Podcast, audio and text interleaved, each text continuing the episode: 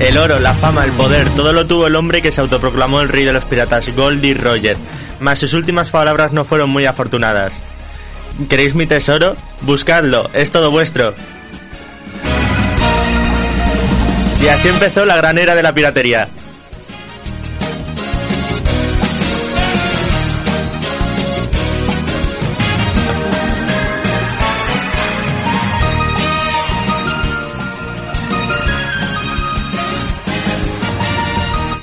Y buenas tardes, estimados radio oyentes, grumetillos. Buenas tardes, buenas noches, buenos días, lo que sea que esté ocurriendo en vuestra parte del mar.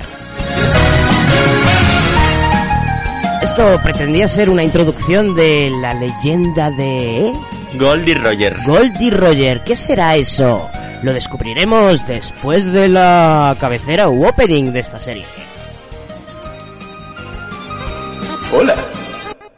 Has estado ocupado, ¿eh? Bueno, tengo una pregunta para ti. ¿Quieres pasar un mal rato? Hace un día precioso ahí fuera. Pájaros cantando, flores abriéndose. En días como hoy, niños como tú. Deberían estar escuchando Kernel Panic. Podcast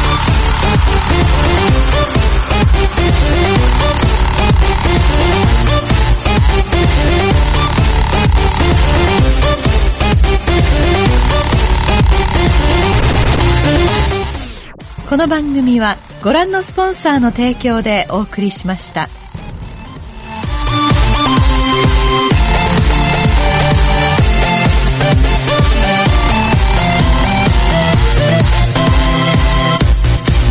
Buenas, efectivamente, comienza Kernel Panic. Esto es el 107.5 si estás en el Casar, el 108.0 si estás en Madrid. Oye, hoy me he apuntado los demás diales. 107.1 en Madrid Noreste y 95.7 en Zaragoza.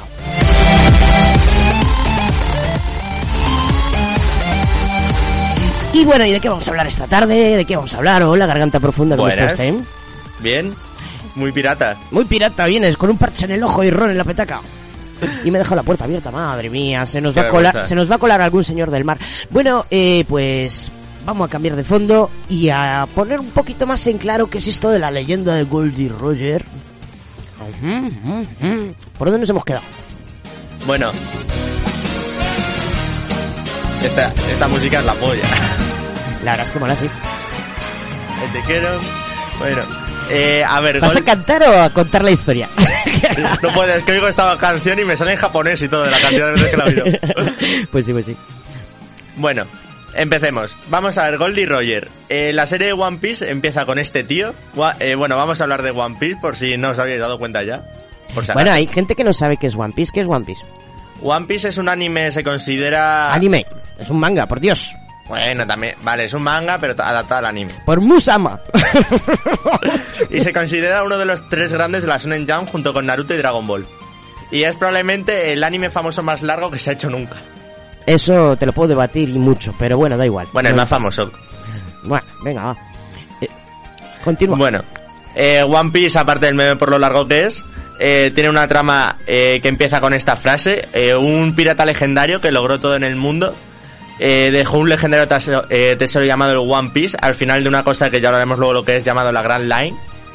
Y, y, es un océano, vaya. Tampoco Sí. es tan complicado. Y miles de personas a lo largo de todo el mundo salieron a los mares enfrentándose a sus gobiernos para buscarlo. Y empieza la gran era de los piratas. Exacto. La gran era de los piratas. Entonces, vamos a contar una historia fantástica para cualquier tamaño, eh, raza y edad, llamada One Piece. Y es una pirate opera, una historia de piratas. Y la vamos a hacer comenzando con su primer opening, que es esto que tanto le gusta a Chema tararear, lo he traído en japonés, lo hay en español, lo hay en catalán, lo hay en muchos idiomas, esta- este opening. Es que las primeras temporadas fueron adaptadas en todo el mundo. Sí, con peor o mejor suerte. Eh, bueno, de eso también hablaremos. Y vamos a escuchar We Are de Hiroshi Kitadani y descubrir quiénes son One Piece.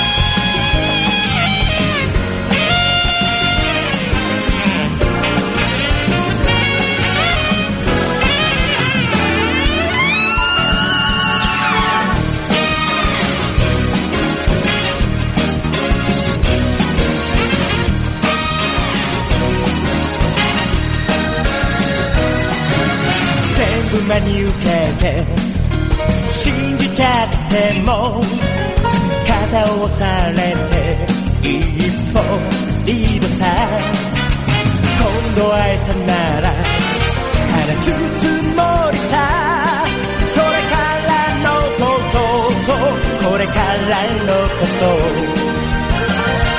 つまりいつもピンチは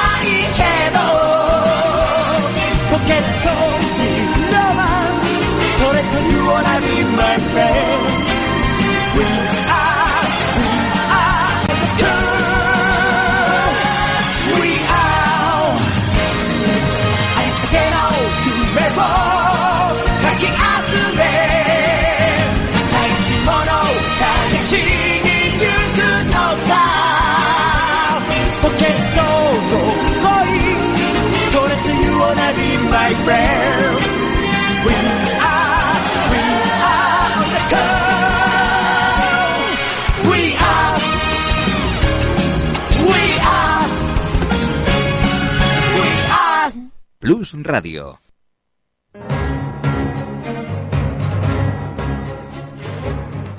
Bueno, bueno, bueno, no. Pues sí, queridos radioyentus y radioyentas y radioyentis de todos los tamaños y colores.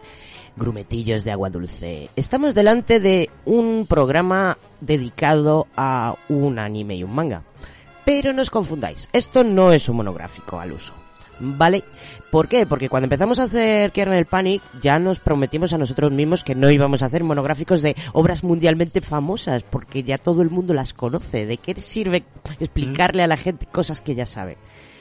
Luego también hay que tener un poco en cuenta el tipo de público al que va dirigido este programa, que es el público taco que le vas a contar de One Piece. ¿Qué le vas a decir? Que no sepa ya.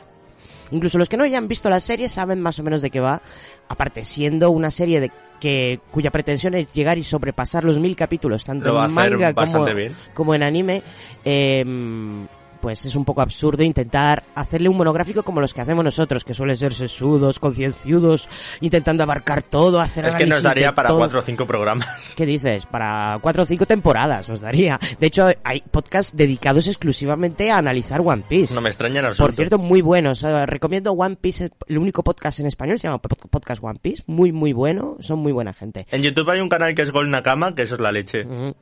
Así que para los otakus de verdad, eh, no es este programa. O tal vez sí, porque hay muchos otakus que se resisten a ver One Piece.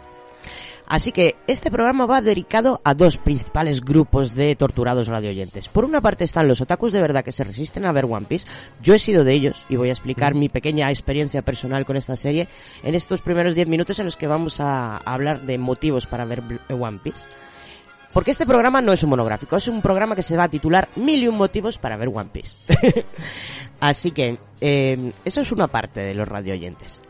Que no le tengan miedo a esos mil capitulazos. ¿Mm? que, bueno, 925 de anime y, Y 972 en manga. en manga actualmente. Que no les tengan tanto miedo como parece. Eh, que no le tengan miedo a- al tipo de animación, que puede que al principio parezca, bueno, me estoy adelantando. Eh, nuestro segundo público potencial es un público del, al que hace mucho tiempo que no hablamos. Y es eh, uno de los espíritus primordiales de Kernel Panic. Cuando Kernel Panic nació, que todavía no estaba aquí Chemita, nos dedicamos a explicar durante unos cuantos primeros programas por qué co- leches apesta tanto la programación infantil. ¿Mm? La programación infantil para los niños actualmente, las series que se ven por la televisión son horribles. Ya no es que no pongan manga y anime, es que no... O sea, es- Está hecho un poco para tontos. Pa' tontos, pero pa' tontos. Sí. O sea, eh, el nivel, el nivel de inteligencia que, que asumen que tienen los niños, y hablo de niños ya, ¿no? Ya no hablo de adolescentes o púberes. Hablo de niños, pues de 3 a 8 años, ¿vale? ¿Mm? Parece que son subnormalitos, que no lo son, que, que, que, que, que- que para nada. Bueno, Hombre, hay alguna serie que se salva, como, como lo- las asombrosas aventuras de Gumball, que... eh, muy rara esa. Sí, pero... Es un cartoon. Bueno, eh, entonces, este segundo grupo de explicaciones va a los papás. Porque hay algunos papás que nos escuchan que han decidido tener criaturas y que eh, consideramos que sería una muy buena idea ponerse a ver con ellos One Piece. Porque Si quieren es- educarles en todo, que les En pongan One Piece, todo. salvo en ciencia, en, fin, en forma de ser, ese anime puede educarles. ¿Por qué? Vamos a empezar con las mil y unas razones para ver One Piece. Para empezar, One Piece eh, es una serie que habla de aventuras. Es una enorme aventura. ¿Mm? Y es una enorme aventura muy bien planeada. De hecho, yo me imagino al señor Eiichiro Oda, que es el mangaka y creador de la criatura, como un señor encerrado en una habitación acariciando un gato y planeando. Yo también. y planeándolo todo desde el. Es como un George R. Martin, pero para. Pero manga. nivel bestísima. Hombre, George O sea, R. Martin ya tiene nivel bestísima, ¿eh? Bueno, sí, sí, sí, pero es que este hombre, hay capítulos en los que...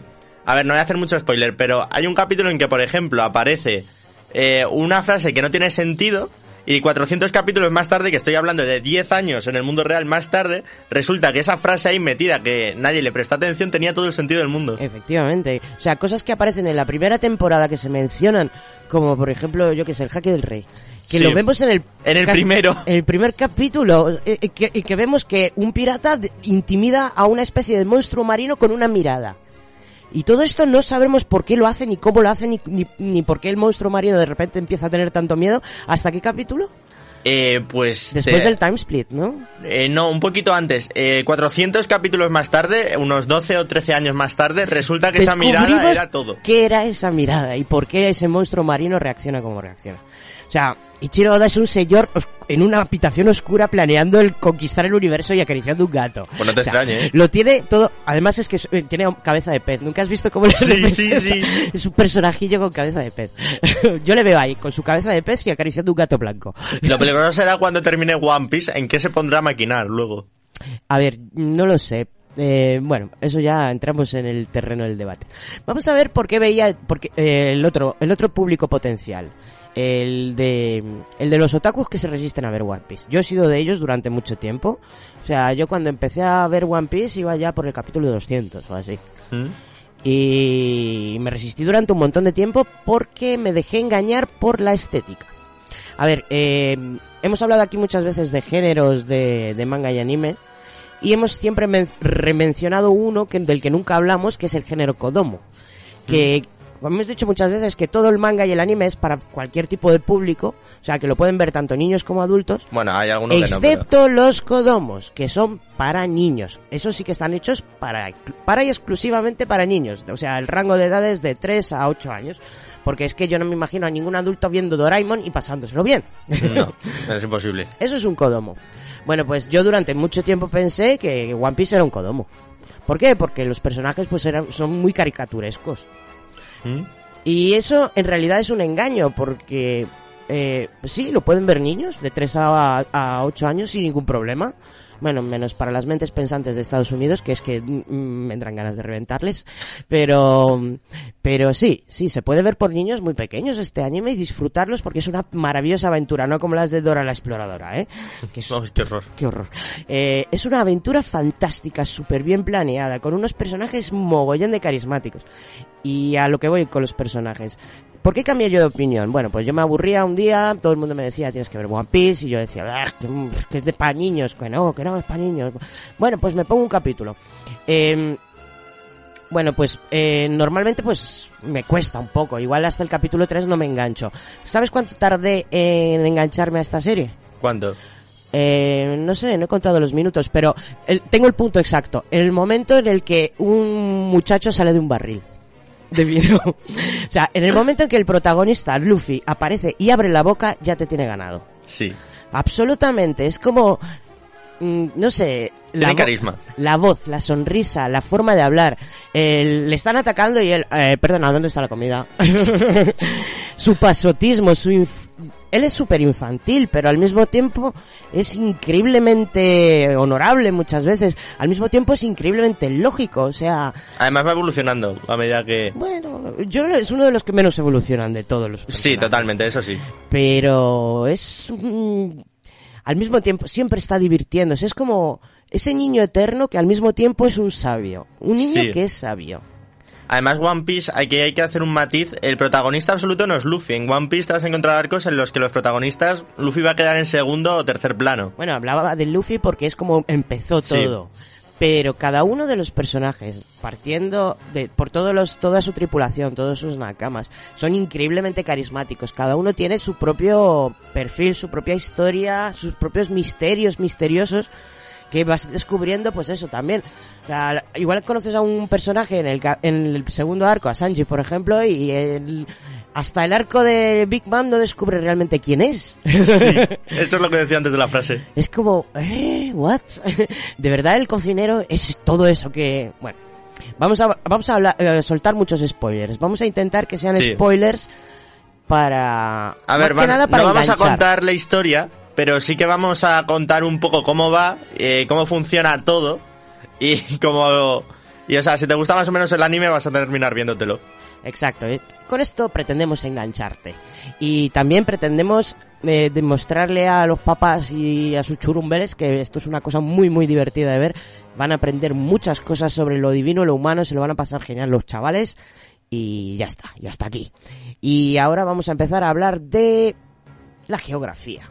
¿Sí? ¿Dónde transcurre esto? Y espérate porque tenemos una canción de Luffy para, para contarnos sobre las islas. Así que le voy a poner un ratito cantando y empezamos con la primera etapa del viaje.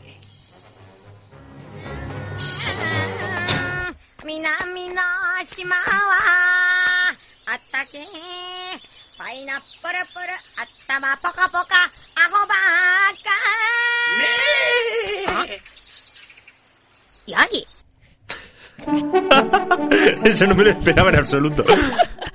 Eh, venga, hablamos, hablamos de islas de Minamishimawa, que hace Vale. calor cal... Vale, a ver, lo que más mola del mundo de One Piece y yo creo que más lo diferencia de todos los animes es la increíble influencia que tiene la geografía en, y el mundo en general sobre toda la historia. Hombre, vamos a ver, son piratas. ¿Qué hay más importante para un pirata aparte de un tesoro que un mapa? ¿Es verdad? ¿Verdad? Vale, el mundo de One Piece es jodido de explicar porque, salvo que lo veas, no te lo puedes imaginar bien, pero es una es un planeta como el nuestro. ¿Plano? Sí, claro. No, no, no, es esférico. eh, partido por la mitad por un continente gigantesco inhabitable llamada la Red Line. Y luego la otra mitad está partida por una corriente marina que, para eh, decirlo en palabras simples, es muy difícil salir y muy difícil entrar de esa corriente. Sí, Entonces parte de los océanos. monstruos. Uh. Sí. Es donde habitan los señores del mar, ¿no? Eh, a ver, en el mundo de One Piece además hay unos animales llamados los reyes marinos, que son unos monstruos tochísimos que por muy fuerte que sea el personaje, como te toque uno tocho tocho, estás muerto. Bueno, menos que sea Shanks. Exacto, menos que sea Sans. Eh, entonces, de por sí, eh, si te pilla uno de esos, pues tu barco se ha ido a tomar por culo. Y entonces, eh, la Grand Line está rodeada por dos corrientes que encima no corre el viento, que es el nido de donde están todos los reyes marinos. Entonces, literalmente, es un suicidio entrar ahí. Entonces, tenemos como una especie de ruta cerrada. Sí. Pues, que no puedes ir por un lado porque está la zona esta de los señores marinos, Reyes. marinos, eh, y luego tenemos que cruzar una especie de continente cordillera que es la gran, la red line, la Sí. línea roja. Es línea por eso, porque es una cordillera, ahí no vive nadie, o sea, esto hay que cruzarlo escalando. y en la primera etapa del viaje se desarrolla en los mares que están, pues, digamos que en la parte de abajo de la cordillera red line, ¿no? Claro, o sea, esto, como hay dos líneas que lo parten, eh, al final se te quedan cuatro océanos divididos, que no tienen conexión el uno con el otro, que son eh, norte, sur, este y oeste, North Blue, East Blue, etcétera. Entonces, Luffy nace en el Mar del Este. Bueno, no sabemos dónde nace Luffy, eso es un misterio. Bueno, pero la aventura empieza en el East Blue, Mar En del el Este. East Blue. Vale, esta es la parte que todo el mundo conoce en España de One Piece y es la infantil, ¿vale? Aquí, digamos, eh, salvo una parte que se llama Marlon Park, es, es como muy de... Hay un malo, se va por el malo, se acaba por el malo y se sigue al siguiente. Eh, más que eso, yo creo que es la parte de iniciación de todo gran shonen largo. O sea, el Sí. momento en el que vas conociendo a los personajes. Y cada personaje tiene una mini historia en la que conoce al protagonista y se une a sus tripulaciones. Porque eh, aquí eh, partimos de que Luffy empieza la historia solo, pero tiene que reunir compañeros de viaje, los llamados nakamas, que significa, pues eso, Compañero, amigo. compañero, amigo, pero vamos, es más que nada eh, desde el punto de vista pirata, o sea, esto, lo de los nakamas es muy pirata.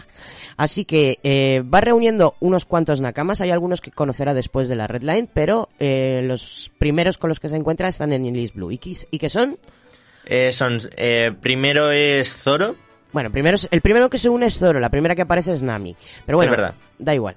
Eh, Zoro, que sería el espadachín, Sí, eh, luego si no recuerdo mal es un Usopp, que es al que a todo el mundo le cae mal al principio. A mí no me cayó mal, yo le adoro. Usopp es el mentiroso, de hecho de ahí viene su Sí. nombre. Usopp significa mentiroso en, ¿En serio? No lo sabía. Uso es mentira.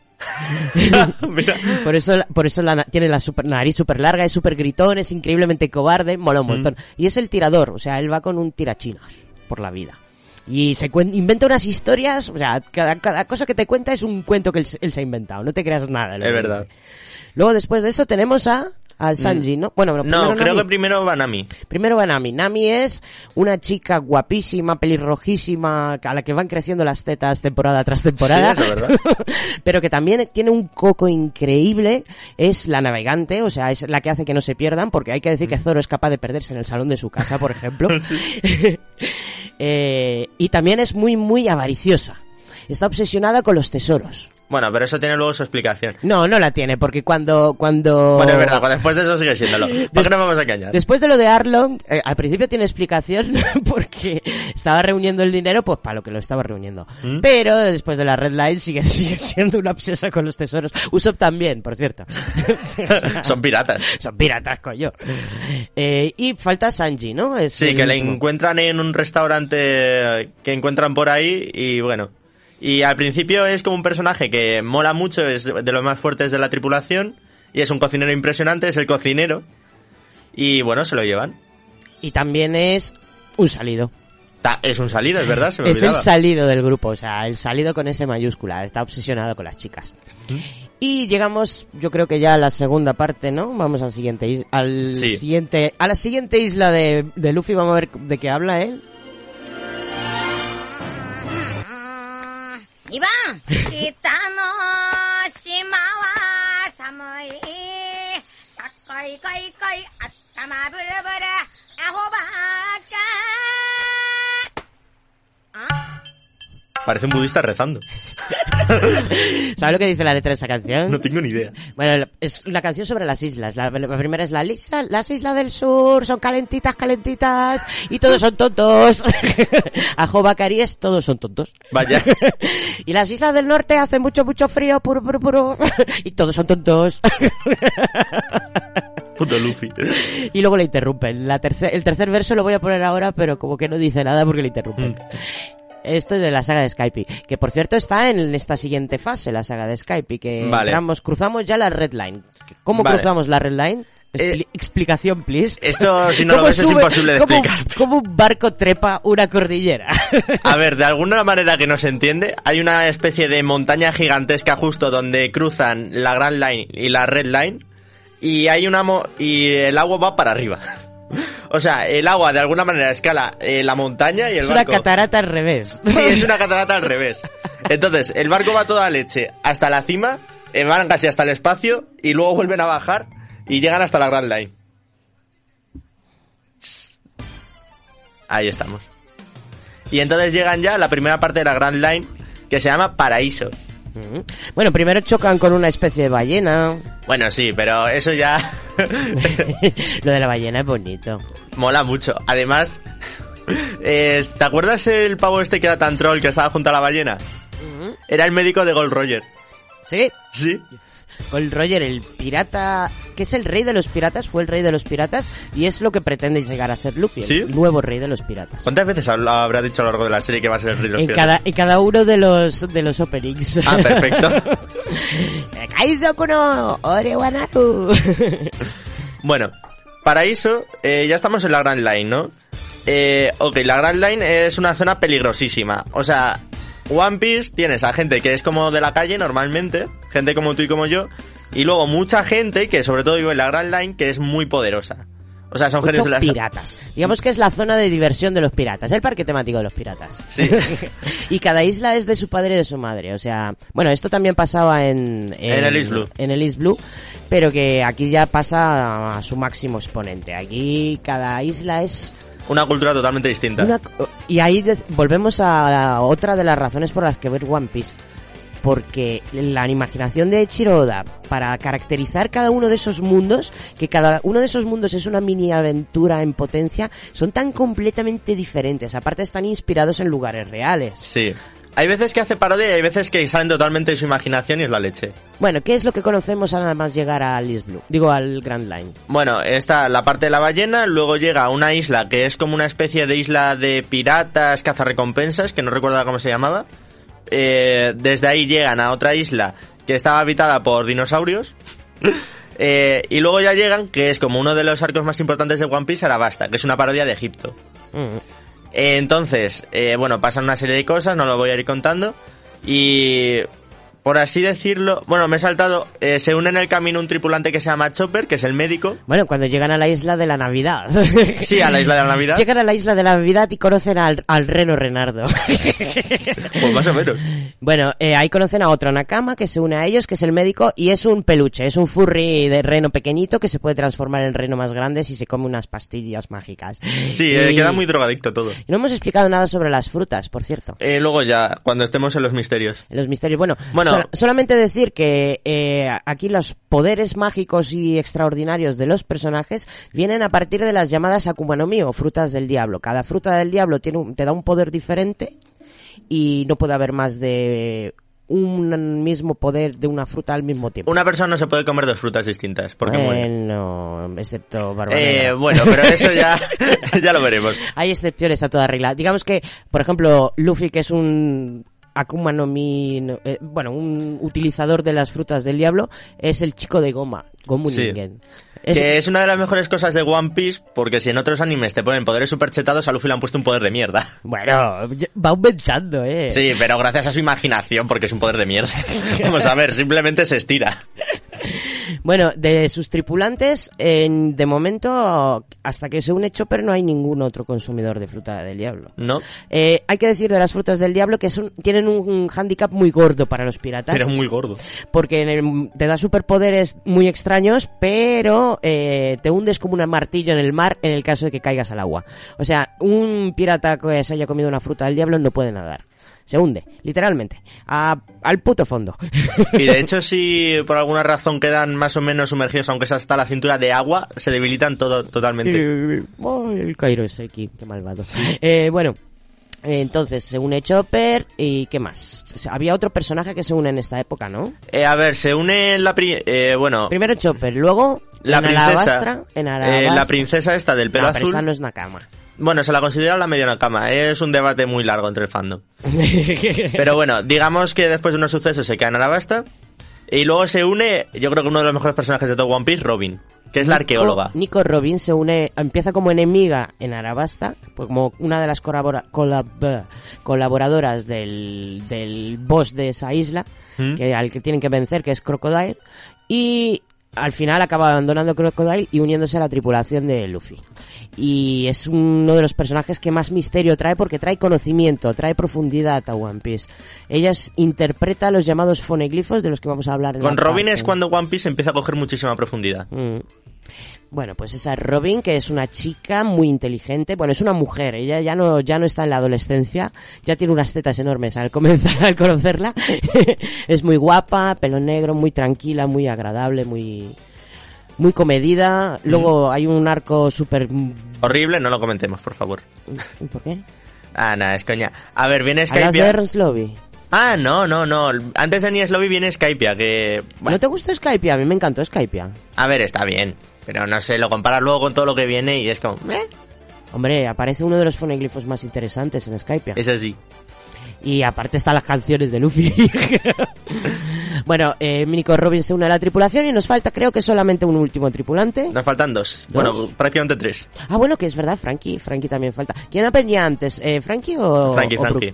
Venga, Eh, pues, Llegan a Enies Lobby, que es una de las mejores partes de todo One Piece, pero con diferencia. Eh, se une, el, eh, digamos, el que repara el barco, después el de- ingeniero carpintero. el ingeniero. De paso se hacen enemigos del gobierno mundial, que es una especie de dictadura que gobierna sobre todo el mundo de One Piece. Ya iremos otra vez a ello. Bueno, Ines Lobby es una especie de parodia de, de esto de... De Estados Unidos. No. ¿No? De Venecia. De Venecia. Sí, es verdad. ¿Y qué otro tripulante nos queda? Brook. Eh, sí, luego pasan por una parodia del Triángulo de las Bermudas eh, y se les une un esqueleto, tal cual suena. Un esqueleto maravilloso. bueno, no hemos dicho nada de Frankie. ¿Cómo es Frankie? Eh, Frankie es un un cyborg. Solo en One Piece te puedes encontrar esta diversidad de todo. es un cyborg súper ridículo con tupé. bueno, con tupé, cambia el peinado. Puede Ya. pulsar un botón en su nariz y se lo cambia. Sí. bueno, es un surfero raro también. Me encanta Frankie. Eh, y es el mm, genio ingeniero del grupo y el que construye los barcos. Ahí pierden su barco de toda la vida en un episodio súper emotivo. Ay, pobre Mary, going Mary. Que es el barco con la ovejita. Sí. Y pasan al Sunny, no sé qué, ¿cómo era? El- Al Sunny, Go- al Sunny Go. Sunny Go, que es un, que tiene un león. No, el Eh, Thousand Sunny, que se me ha ido. es que es un sol o un león en lo que es la parte de delante. Sí. Y es un super barco que mm, tiene velocidad absurda, hace de todo, tiene un jardín, tiene mm, jacuzzi, tiene de todo. bueno, se nota que llevan un buen carpintero encima. Y luego conocen a Brooke en un... ¿Es el músico? Que es el músico, que es el violinista. Aparte es un músico súper famoso. O sea, Brooke no es solamente un esqueleto, sino Soul... no sé qué. ¿Mm? Soul King. Soul King. Es, es archifamoso por todo la Grand Line. Porque Bueno, pero adquiere fama luego. es, es una especie de... eh, eh, me recuerda a este, a... mm, ¿Cómo se llama el guitarrista este? ¿A Eh, John Lennon? No, por Dios, el, el que es negro, el... Eh, Freddie Mercury. No, Freddie Mercury es negro, ¿en qué mundo? Ay, que no me sale, el que tenía el pelo afro. Ah, el que Queen. Ah, el que rompía No, guitarra. no, coño, sí. ¿Cómo se llama? Ay, qué- Prince. No, es Prince, hombre. Guitarrista, guitarrista. Pues ya no sé. Ay, Dios, bueno, eh, estos, estos ah, pilladas de, de típicas de Kernel Panic. Bueno. bueno, pues mm, ya llegamos al time split. Bueno, no conocemos islas con sirenos, con Sí. sirenas. No, bueno, espérate. Eh, sucede una cosa, no la voy a contar porque hay que disfrutarlo. Eh, sucede una cosa de lo mejor de One Piece, donde el gobierno mundial ya es cuando se descubre un poco... lo- Estamos hablando del es. mundo, tío. Te recuerdo que estamos en la sección de hablar del mundo. Vale, vale. Sucede eso. Eh, Entonces, eh, pasan dos años que ah, pasan porque pasan. Espera, si entramos en la tercera fase, Tercer verso.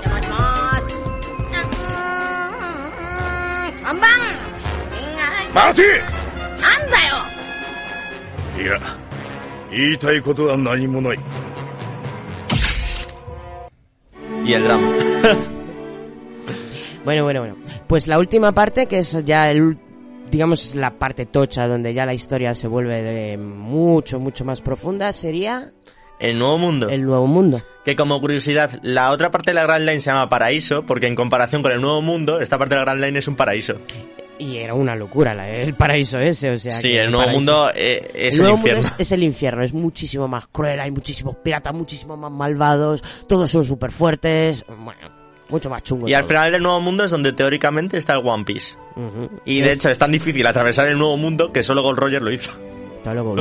Goldie Roger lo consiguió. Y con esto terminamos el repaso por la geografía porque ya no da tiempo para mucho más. Vale. Y vamos a poner otra canción que en este caso es el opening número 5 y se llama Kokoro nochizo o el mapa de tu corazón. Oh, oh, oh. qué bonito.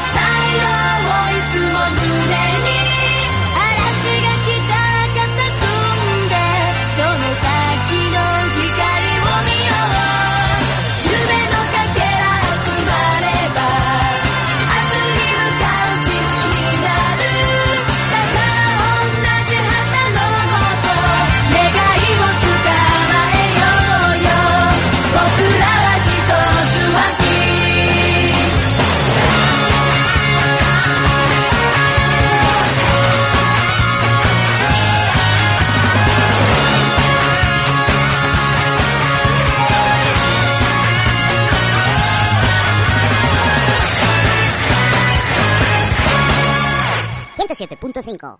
La próxima tortura. Kernel Panic.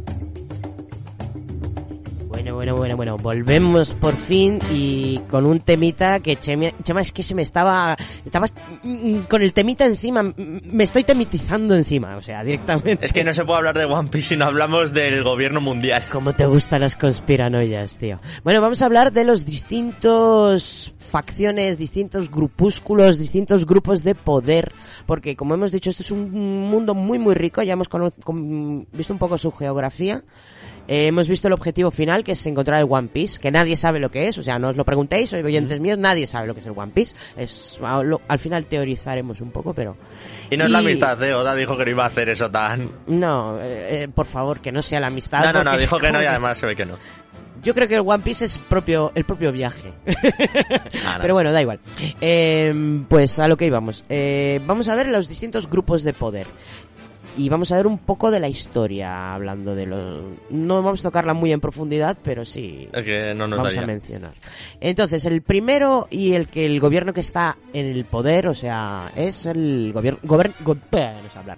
Gobierno mundial. Vale, los que hayan visto los primeros capítulos de One Piece cuando sean pequeños son los jefes de la marina, ¿vale? La marina es como la policía dentro del mundo de One Piece. Sí, al principio son muy caricatura, en plan eh, oficiales corruptos, tal, y parecía más un recurso, pero luego se ve que significan todo. A ver, la Marina es muy interesante porque es muy realista cómo está Sí. interpretada. Eh, vemos sus dos caras. Vemos por una parte que hay almirantes que son muy buena gente. Gente que se ha metido ahí porque quieren defender a los ciudadanos. De hecho, el coprotagonista del primer capítulo junto a Luffy es uno, su mejor amigo Cody, Sí. que quiere entrar en la Marina y porque cree quiere ser un héroe, un héroe blanco, un héroe libertador, un caballero blanco. Sí, de- que defienda a los débiles de los más fuertes. Exacto, eh, es la policía, es el, el- la policía honorable, pero también vamos conociendo eh, y, y A sus jefes. a sus jefes y vemos que hay gente buena, hay gente mala, hay almirantes hijos de puta, hay almirantes que son muy, muy buenas, Akainu por ejemplo,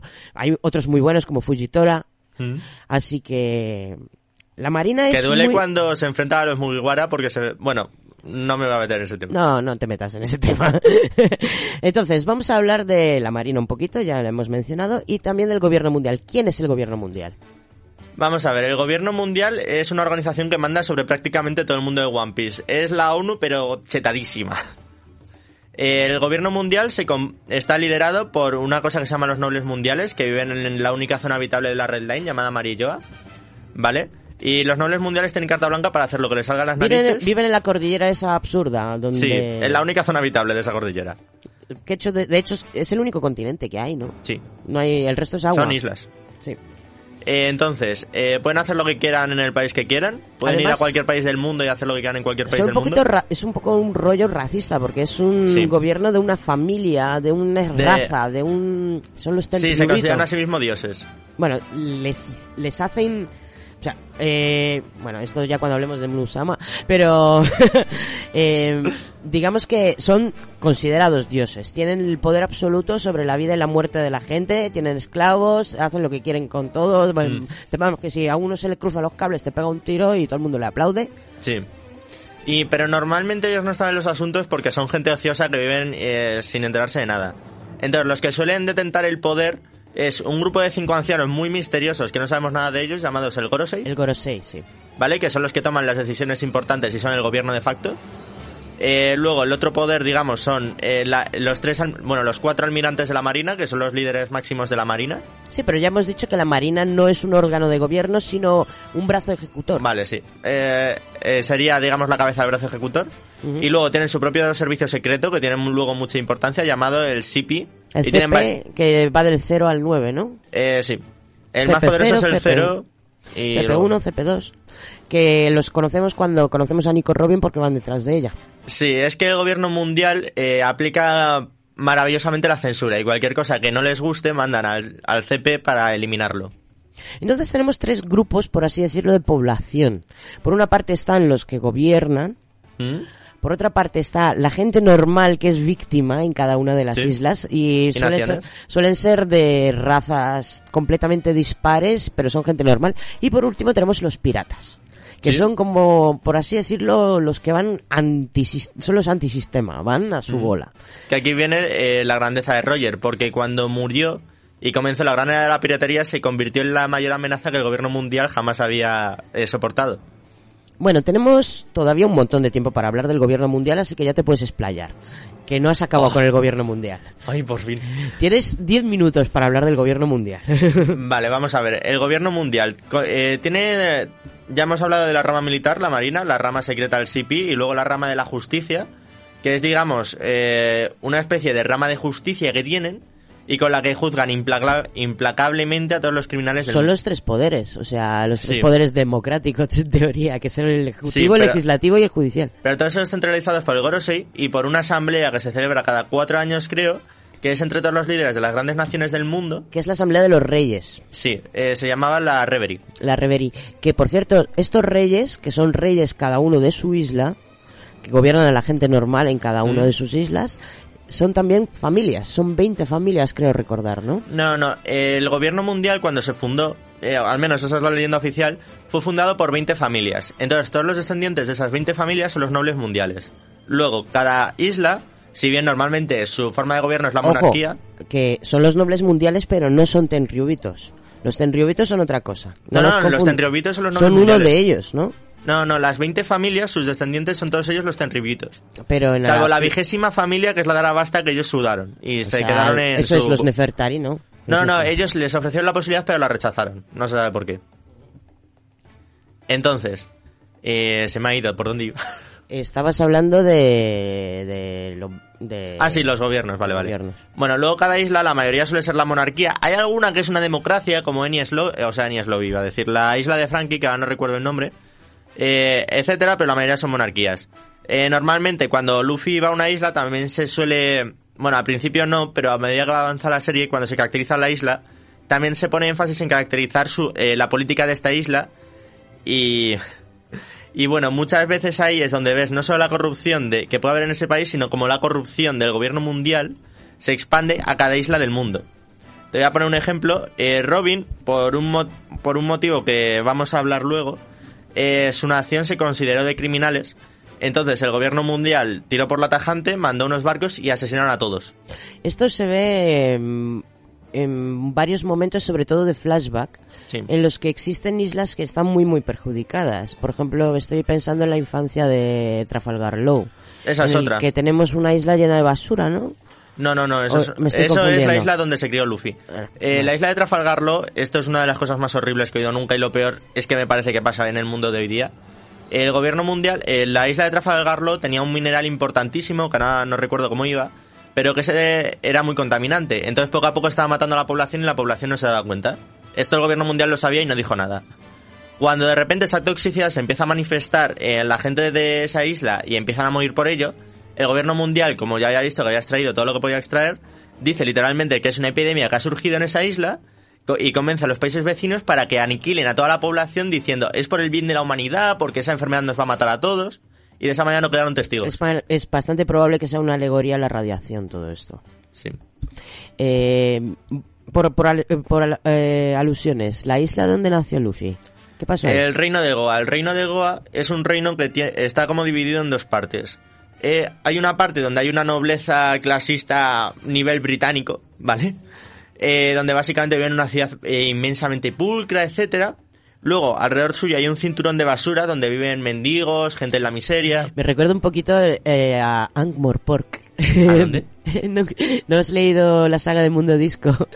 Ay, sí, pero Ankh-Morpork es la ciudad de la saga de... Ankh sería la parte fashion Ah, y coño, donde empieza la saga, vale, vale, vale. Morpork sería la, la zona de la basura, los Sí. suburbios. Pues pasa algo de esto y luego hay un tercer cinturón que ya es el resto de la isla, que es como una zona silvestre y salvaje donde nadie importa y donde, que es la donde bas- donde la basura todavía no ha llegado. se- La basura todavía no ha llegado, que es donde se crió Luffy. Vale, más, más sitios raros, más sitios random en La isla que- Gyojin está habitada por una raza diferente a la humana, pero con la misma inteligencia que la humana, que son hombres peces. El tema de los hombres peces eh, sale más adelante también, pero en lo que es la parte del East Blue viven en una isla. En la parte de- del Grand Line viven debajo del agua. A ver, todos ellos pues, eh, normalmente viven debajo del agua. ¿Qué es lo que pasó? Eh, en el mundo de One Piece hay varias razas, pero la dominante es la humana. O sea, eh, lo que viene siendo el gobierno mundial y todo eso está liderado por humanos, ¿vale?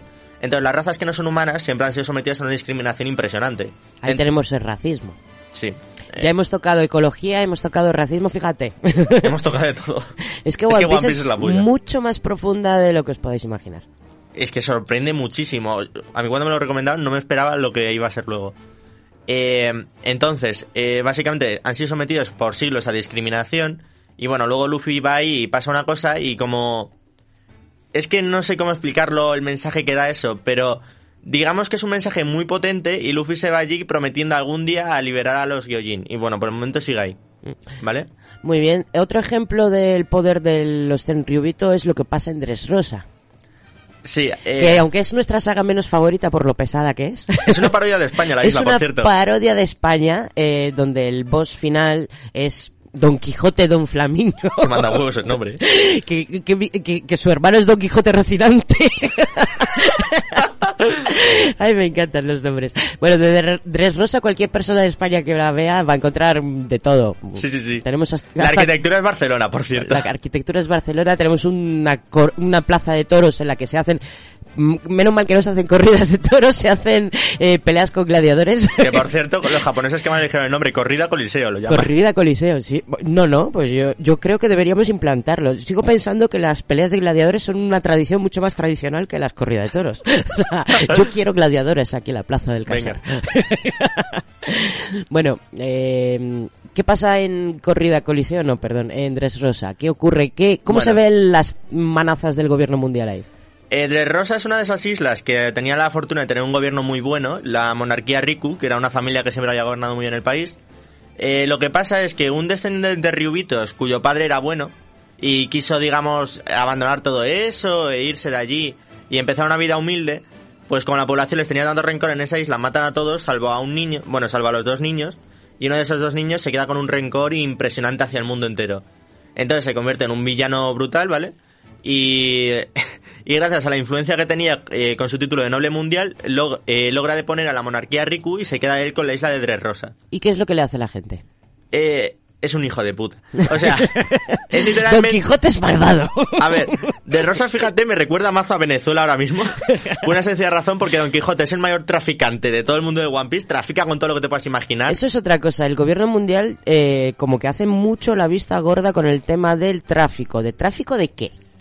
Eh, tráfico de las frutas del diablo, tráfico de armas, tráfico de todo eh, de tráfico drogas. de esclavos, De drogas, Smile. también de, bueno, sí, de drogas, de esclavos, porque la esclavitud es legal en el mundo de One Piece y bueno, hay Hombre, estamos hablando de un mundo ahí pirata. Ahí eh, de cajón, en los piratas y los, y los esclavos estaban en el mismo momento histórico. Sí. Entonces, eh, el tema de la esclavitud en One Piece también es un tema brutal que tocan mucho. Entonces, eh, Do, Do Flamingo es el que controla todas las redes de tráfico de todo el mundo de One Piece y su base principal es Dressrosa, que recuerda un poco a, a Venezuela por ciertas cosas. Cállate que van a venir lo del PP va a decir van a transformar España en Venezuela. Otra plataforma de drogas. Además, damos buena posición geográfica. Mientras no hagamos culebrones. Vale. bueno, continúa. Entonces, Do Flamingo tiene como una parte de la sociedad eh, que la deja vivir muy bien, por así decirlo, para lograr mantener el orden social, pero luego otra parte de la sociedad que, bueno, ya se ve que es horrible. Bueno, pues eh, nos vamos a ir ya poniendo la siguiente canción, que es Kaze o Sagaste, o La búsqueda del viento. Y con esto tenemos que acercarnos peligrosamente a las horarias y al red line.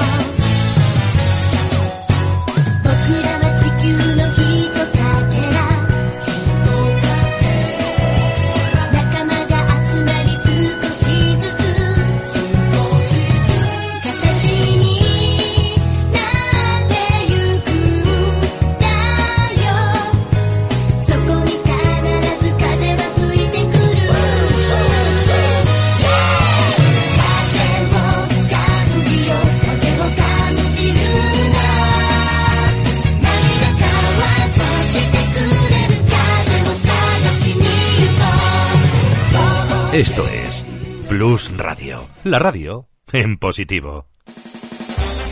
Plus Radio. 107.5.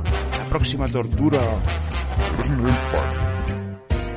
Y volvemos para hablar de... de, de, de, de, de- de- Siguiente facción. Sí. Vamos a, hemos visto el poder. Ahora veamos la... El contrapoder. El contrapoder. El ejército Vale. revolucionario. Vamos a ver, lógicamente, como el gobierno mundial es tan cabrón, pues ha surgido una facción que se llama el Ejército Revolucionario, que es una organización aún a día de hoy muy misteriosa, que está liderada por el padre de Luffy, otro personaje súper misterioso. O sea, de él solo sabemos que es el padre de Luffy y... y ¿En que- qué momento aprendimos que era el padre de Luffy? Bueno, es que hay que hablar también del abuelo de Luffy. El abuelo de Luffy, muy paradójicamente, es uno de los grandes jefazos de la Marina. Hmm, Uno Y de su- los buenos, uno de los oficiales buenos. Sí, pero es uno de los jefazos al fin y al cabo. Eh, y su hijo se convirtió, no sabemos por qué, ni a cuenta de qué, ni cuándo, en el líder del ejército revolucionario, no sabemos casi nada más de él. Y luego, lo poco más que sabemos es que tuvo, con, tuvo un hijo llamado Luffy, que es el protagonista, no sabemos tampoco con quién tuvo el hijo, y que este fue criado, eh, este se lo dejó a su abuelo, a su padre, vamos. Y no sabemos nada más de él, solo sabemos eh, básicamente que lidera el ejército este, y que este ejército ha logrado deponer muchos gobiernos alrededor del mundo y está planeando un gran ataque contra el gobierno mundial. Vale, ¿quién forma parte, quién sabe, quién de los nakamas de Luffy tiene contacto con el gobierno? Digo, con el, con el, con los rebeldes, con Robin. Pero Robin, eh, los rebeldes fueron a contactar por ella por todo lo que sabe. Es que no quiero tocar todavía por qué Robin es tan importante, porque lo voy a decir en los misterios. Porque es arqueóloga. Y los sabe ar- algo. Los arqueólogos son gente muy sabia, ya lo sabemos por nuestro querido colega Sí. Oscar, que es nuestra mente sapiente de Plus Radio. Un saludo para él. El caso es que el gobierno mundial, o sea, el gobierno mundial, el ejército revolucionario, eh, contactó con Robin durante, bueno, hubo un parón de dos años de One Piece donde cada uno hizo un poco su vida por una cosa que pasó. Sí, lo que llamamos el time split. El time skip. Time split, time skip. Tú puedes. Yo puedo. Eh, entonces, eh, tienen contacto con Robin y también con el hermano adoptivo de Luffy, que no es hermano de sangre. bueno, eh, Luffy tiene un hermanito de...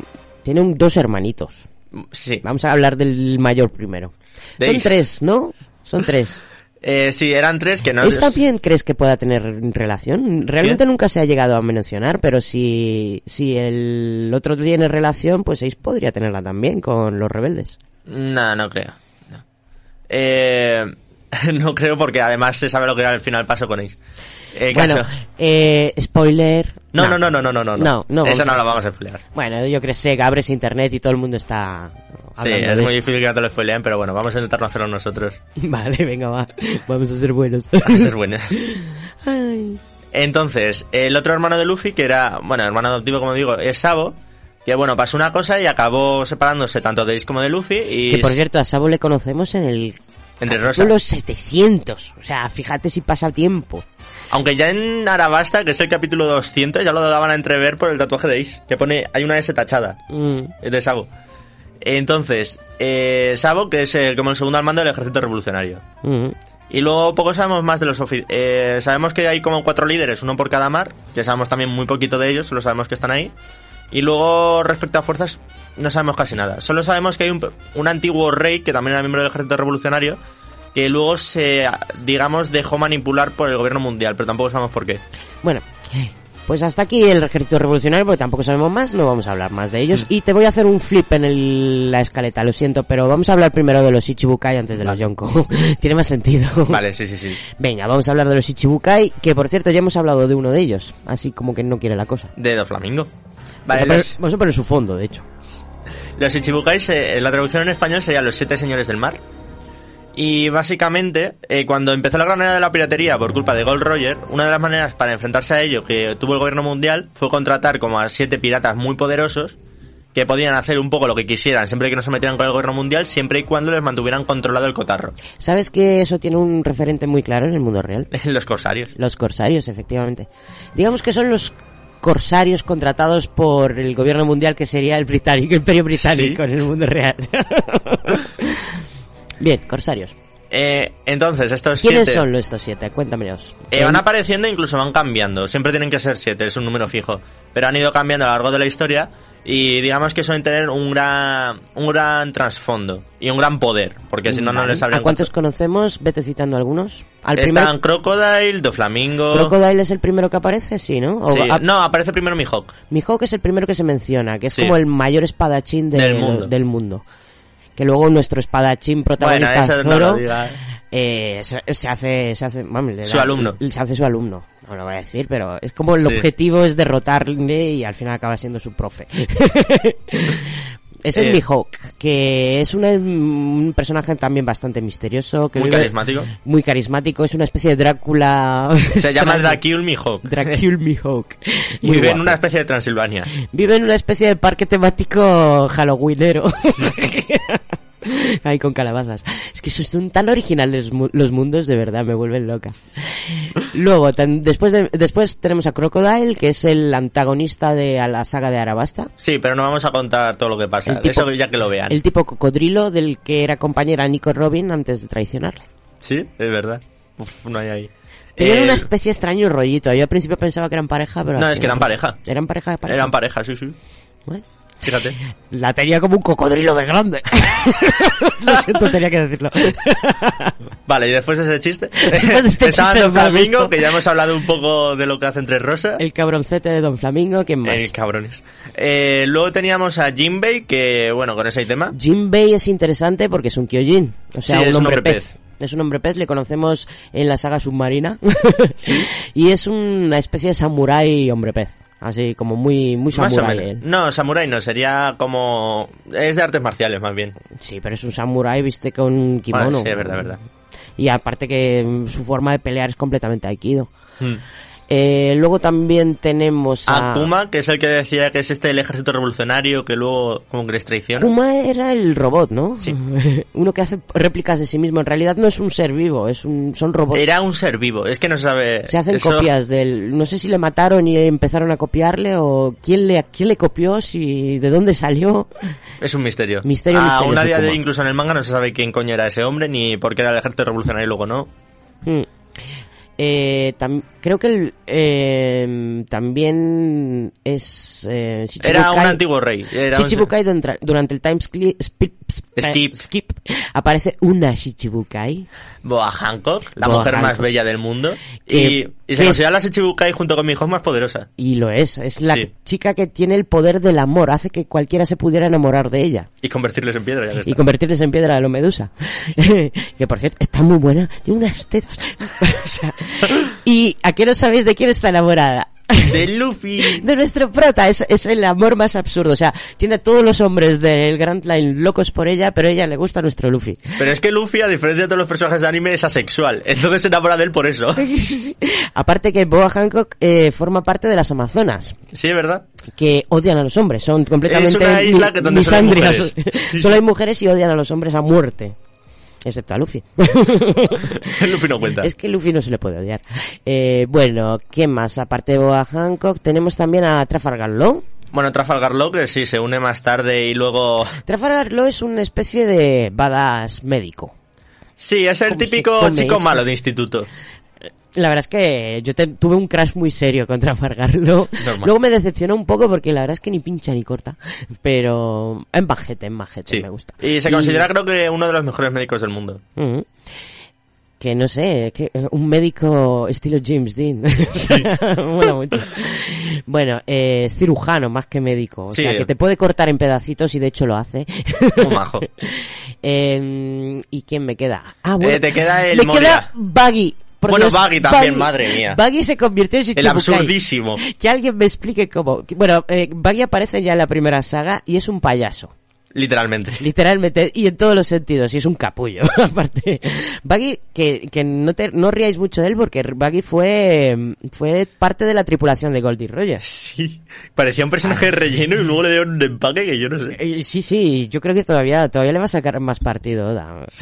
Siempre, siempre es enemigo a muerte de Luffy, pero hay momentos en los que como que colabora raramente. Es muy, muy extraño el asunto de Luffy y Baggy. Baggy me recuerda mucho. ¿Alguien ha visto Lazy Town? me recuerda mucho al villano de Lazy Town. Bueno, Baggy, Baggy. Baggy que tiene la vara vara no mi que se- hace que se pueda partir en pedacitos y volver a recomponerse. Sí, es muy, es muy turbio. Muy turbio lo de lo suyo. Cuando te empieza a atacar con todas las partes corporales suyas partidas en trozos es muy extraño. Sí. Eh, ¿Qué más nos queda? ¿Nos queda algo? Eh, Nos queda el último que es Moria, que es como el que podía robarte la sombra. Mm, ese ni me acuerdo. Fíjate, no, no me es, llamó el la que- atención. es el menos relevante de todos los Ichibukai que ha habido. Aunque en el manga sí que le han dado cierta importancia últimamente, pero bueno, esa es otra historia. Moria, Moria. Camino a Moria. Bueno, pues ya está, ya hemos citado a los Ichibukai, que son como, por así decirlo, los piratas... Sí. Piratas con enchufe. Son los piratas que no tocan las narices al gobierno mundial y les mantienen controlado el cotarro. Mm. Venga, pues vamos con la siguiente facción, que son los Yonko. Estos son los gordos. Vale, el nuevo mundo ya habíamos hablado de que era el infierno en la tierra.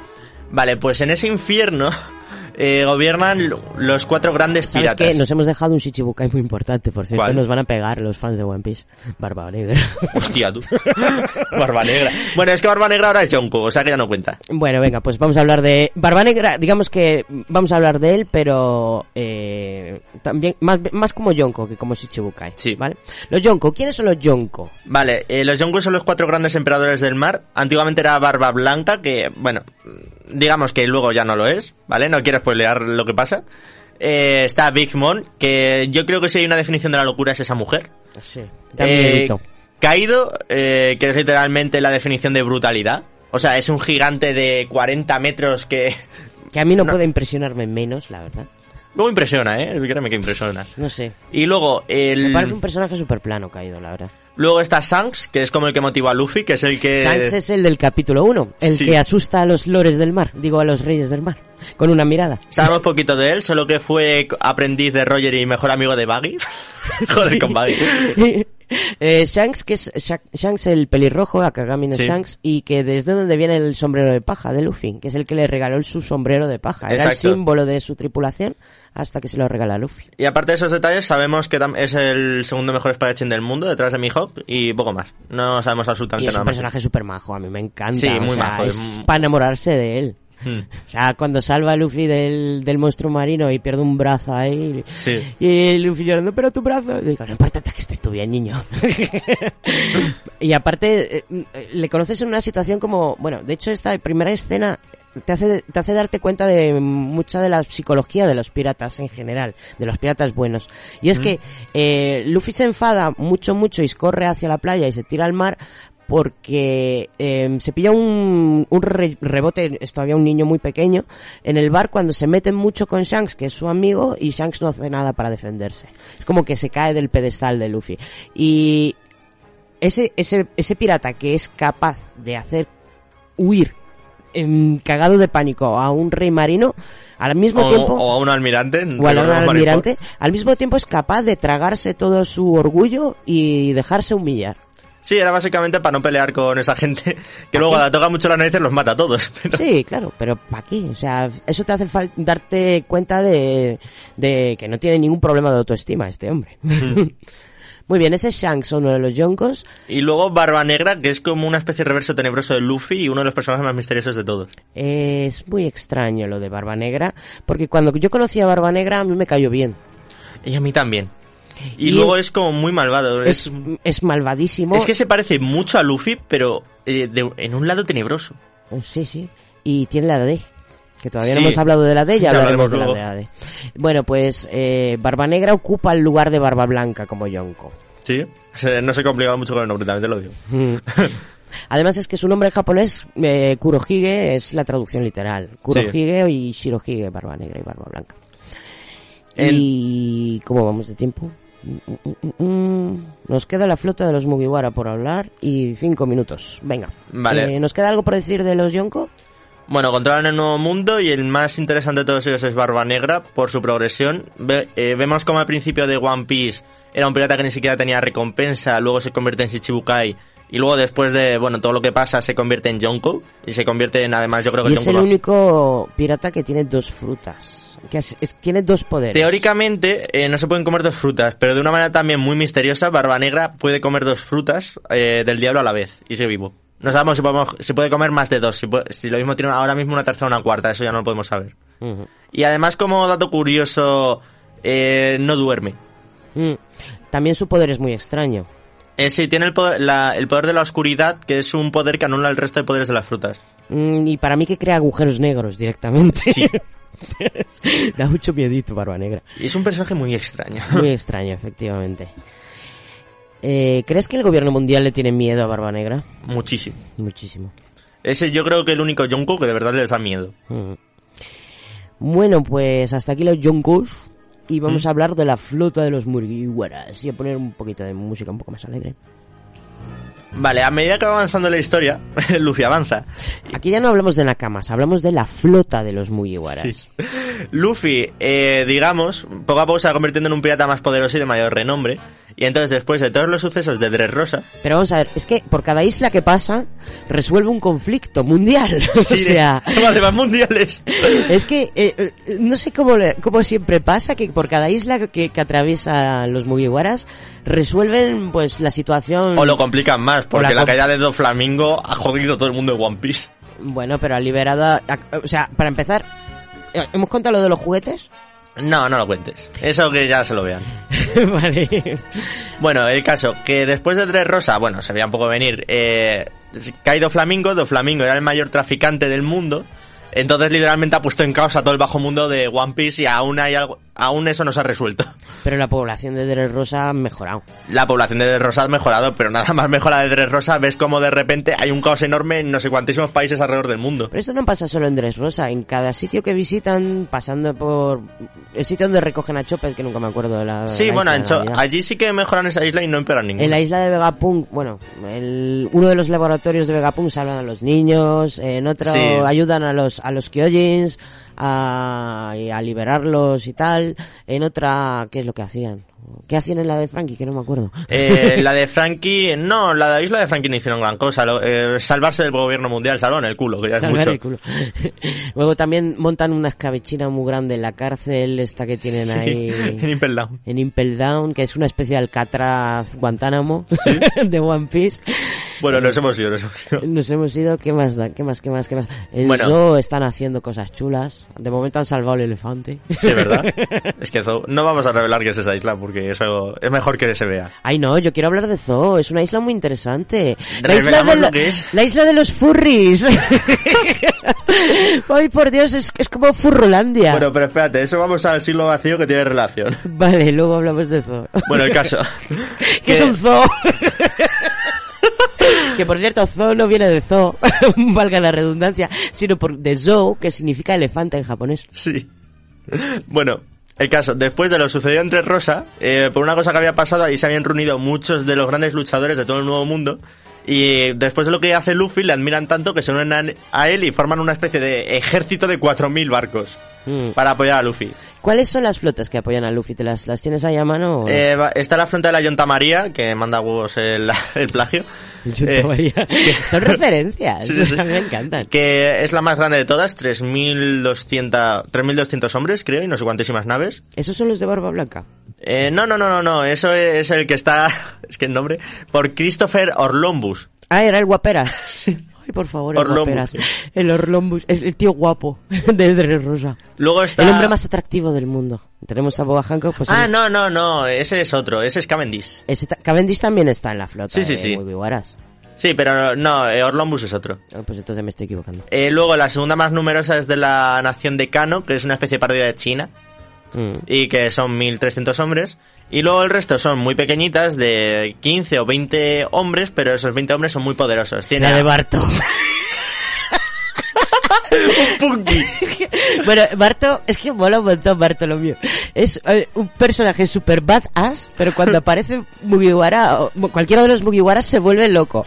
Pero Se loco. vuelve tonto. Se vuelve, en plan fanboy, ¡Ay, no, Luffy! ¡Luffy O sea, senpai! para que- Le falta quitarse los calzoncillos y tirárselos. o sea. Pero es que para que lo vean mentalmente, es un punky de estos que van pendientes por todos lados y un aro de estos en la nariz. Sí, sí. Y son todos una panda de incapaces. Su, su, su tripulación que tiene que llamar a su abuela. abuela, ¿qué hacemos? Está lloviendo. Y la otra dice, no hay que usar, el, meterse- usar el hielo para quitar los chicles pegados de la cubierta.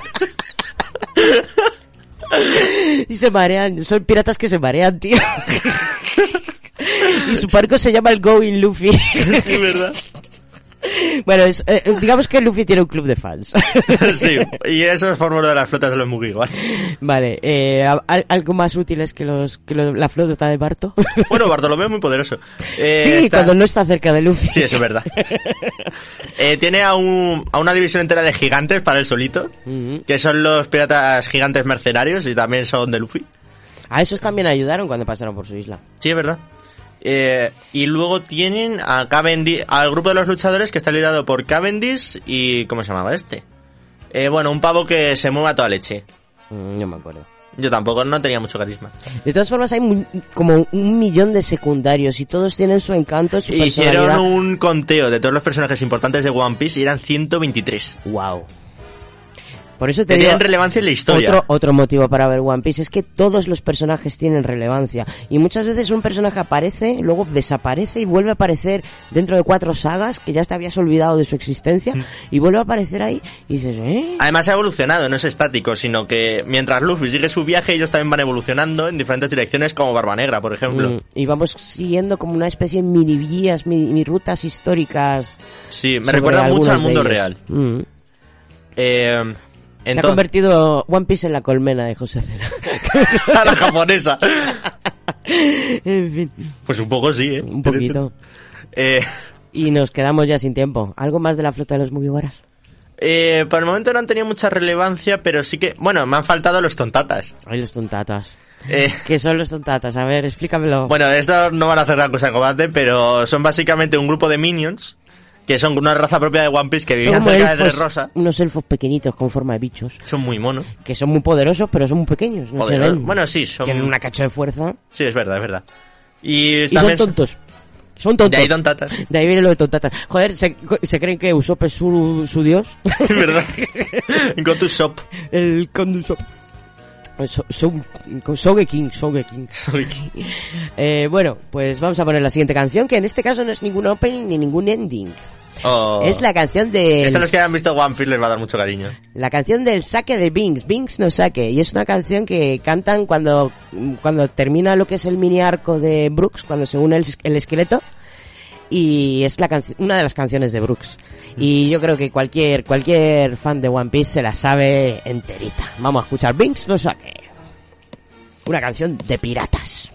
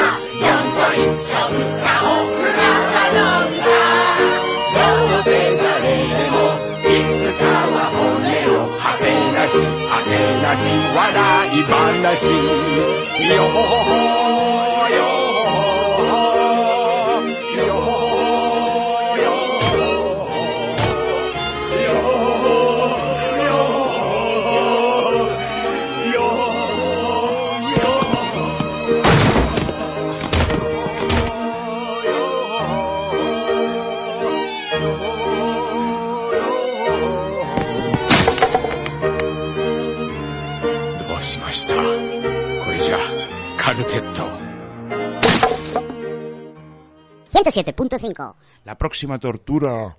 Kernel Panic. Has cogido el vídeo tal cual, ¿eh?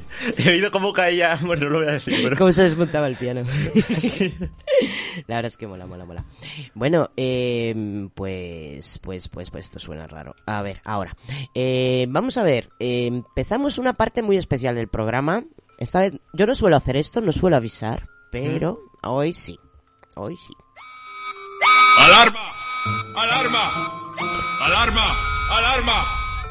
Hasta ahora hemos hecho un programa para gente que se supone que no conoce prácticamente One Piece. Ahora vamos a hablar de cosas que son puro puñetero spoiler. Si no te la has visto, mejor no oigas esto.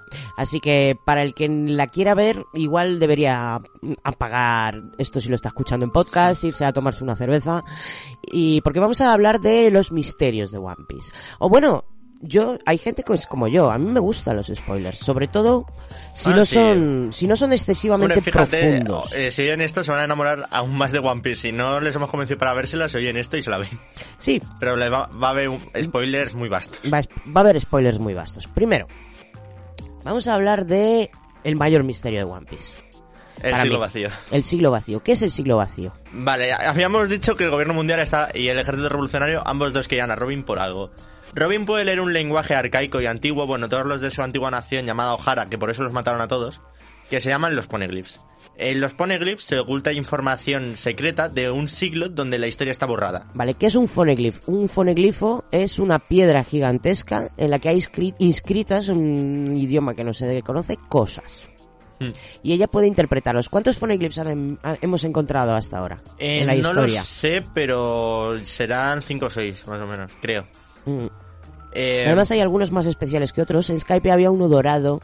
había- Mm. Sale uno rojo en... Los rojos son los más importantes porque si unes los cuatro rojos que están ahora mismo en esa búsqueda, encuentras el lugar donde está el One Piece, que bueno, ya hablaremos del One Piece y la importancia que tiene para todo esto. Por eso decía que es imposible que el One Piece sea la amistad o el viaje o algo de eso.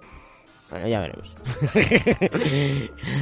bueno, eh, entonces estos phoneglyphs son la única que los puede interpretar de todo el mundo Nico, Nico Robin.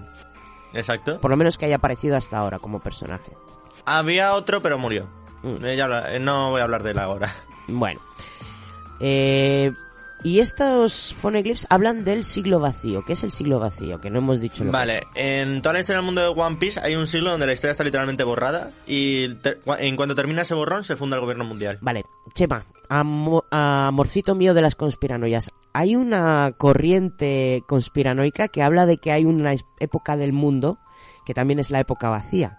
O sea, que tienen, teorizan que hay como unos cuantos cientos de años de historia humana que han sido borrados Pero dices en el mundo real. en el mundo real. Vale. ¿Nunca has oído hablar de esto? No. Bueno, te tengo que buscar la referencia Vale, porque vale. te interesa. Vale, puede que son, sea- gente, son gente muy zumba como los de la Tierra plana, ¿sabes? Eh, Flatter Society. Y aparte que yo he hablado de esta, de esta, he comentado esta teoría con Oscar, con nuestro arqueólogo de verdad, y se ha partido un poco la caja. Pero, pero a verlo los hay, o sea, el siglo vacío existe en el mundo real, esto no se lo ha inventado Oda. Vale. Pero ¿qué es el siglo vacío en One Piece? ¿Qué eso supone que puede haber ocurrido allí? Vale, sabemos muy poco. Sabemos que existía una antigua nación, cuya capital intuimos que estaba en una isla llamada Raftel. Eh, por alguna razón esa nación fue totalmente aniquilada y borrada de la historia. Y en nada más terminar el siglo vacío se funda el gobierno mundial. Es lo único que sabemos. Bueno, y que también de ese siglo vacío vienen lo que se llaman las tres armas ancestrales, que cada arma eh, por sí sola podría destruir todo el mundo. Y hasta aquí lo que sabemos del siglo vacío, tampoco hay más. Teorías. Eh, vamos a ver. Yo creo que esa nación alcanzó un nivel tecnológico muy poderoso. Bueno, es que no sé, Oda te puede sorprender de mil maneras. Realmente No es- tienes ninguna teoría propia. tengo una teoría propia en base a cosas que he visto. Mi teoría es que había una nación tecnológicamente muy superior eh, que estaba aliada con otras naciones. Pasó algo, esto ya sí que no puedo predecir muy bien el qué, pero imagino que era algún, alguna venganza, algún tipo, por una cosa de los ojos. Es que como me puse a explicar, eso eh, daría para otro programa. Igual deberíamos, antes de hablar de la voluntad de D, empezar a hablar de Imsama y lo podemos conectar con esto, porque hasta cierto Vale. punto Imsama está conectado con, con el siglo vacío. Vale, habíamos dicho antes Vamos que... a luego- ponerle fondo de Imsama a Imsama. Imusama, que yo me estoy auto-spoileando a mí misma. Yo Sí. no he llegado a este punto, yo voy por Zo. Y ya te has enterado de lo que es... Es que cuando lo he visto en el guion me me he buscado un par de vídeos para tampoco pillarme los dedos. De momento me recuerda, ¿sabe mucho a quién? Al Ah. sabio de los seis caminos de Naruto. Pero no me... Estoy viéndome ahora Naruto, no me spoiles ahora Naruto tú. Vamos a sp- auto-spoilearnos el uno al otro. bueno, venga, va. Pues nada, olvida lo que he dicho. vale. Vale, el caso. Antes habíamos dicho que el gobierno mundial está liderado por los cinco viejos estos que son el Gorosei, pero es mentira. Eh, muy recientemente, y cuando digo muy recientemente, hace menos de un año, en el manga sale un arco que se llama el arco de la Reverie, que se considera uno de los mejores de One Piece. Y en este arco pasa una cosa muy extraña. Primero hay una escena en la que vemos una figura totalmente encapuchada bajando unas escaleras.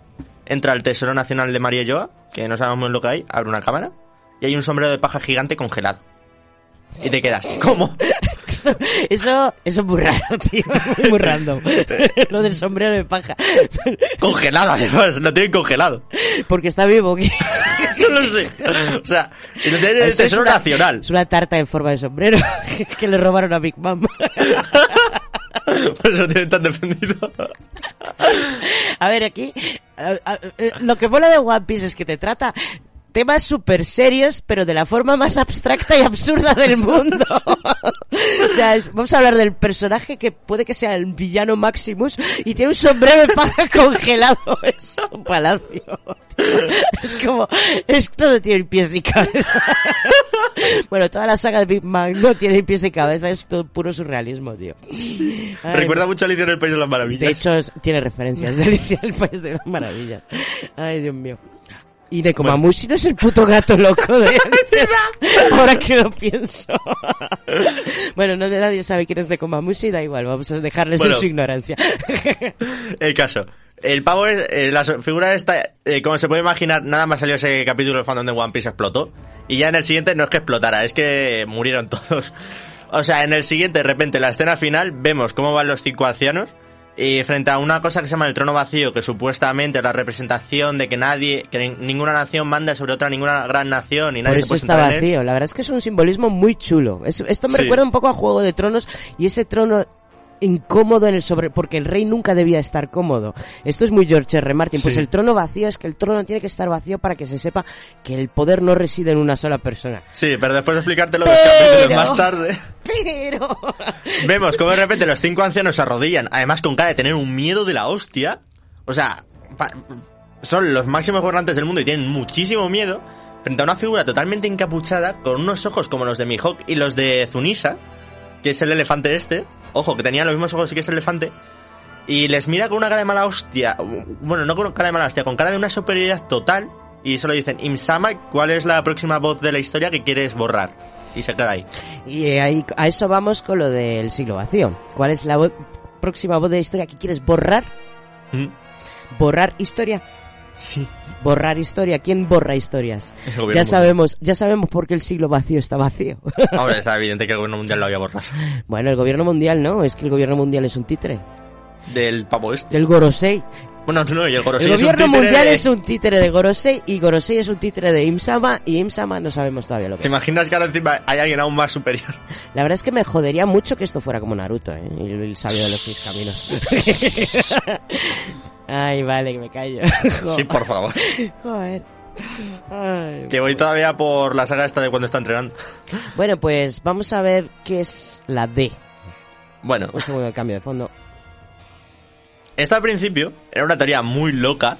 Vamos a ver, ¿de dónde sale la D para empezar? ¿Cómo se llama nuestro protagonista? Monkey D. Luffy. Monkey D. Luffy. Que no es D de, de Luffy, sino una D punto. O Sí. sea, abreviatura de algo que no sabemos lo que es. Sí, porque los nombres, esto viene de la nomenclatura sa- anglosajona. Los Sí. nombres medios en anglosajonalandia se ponen en una letra y un punto. Pues D Sí. es de la D.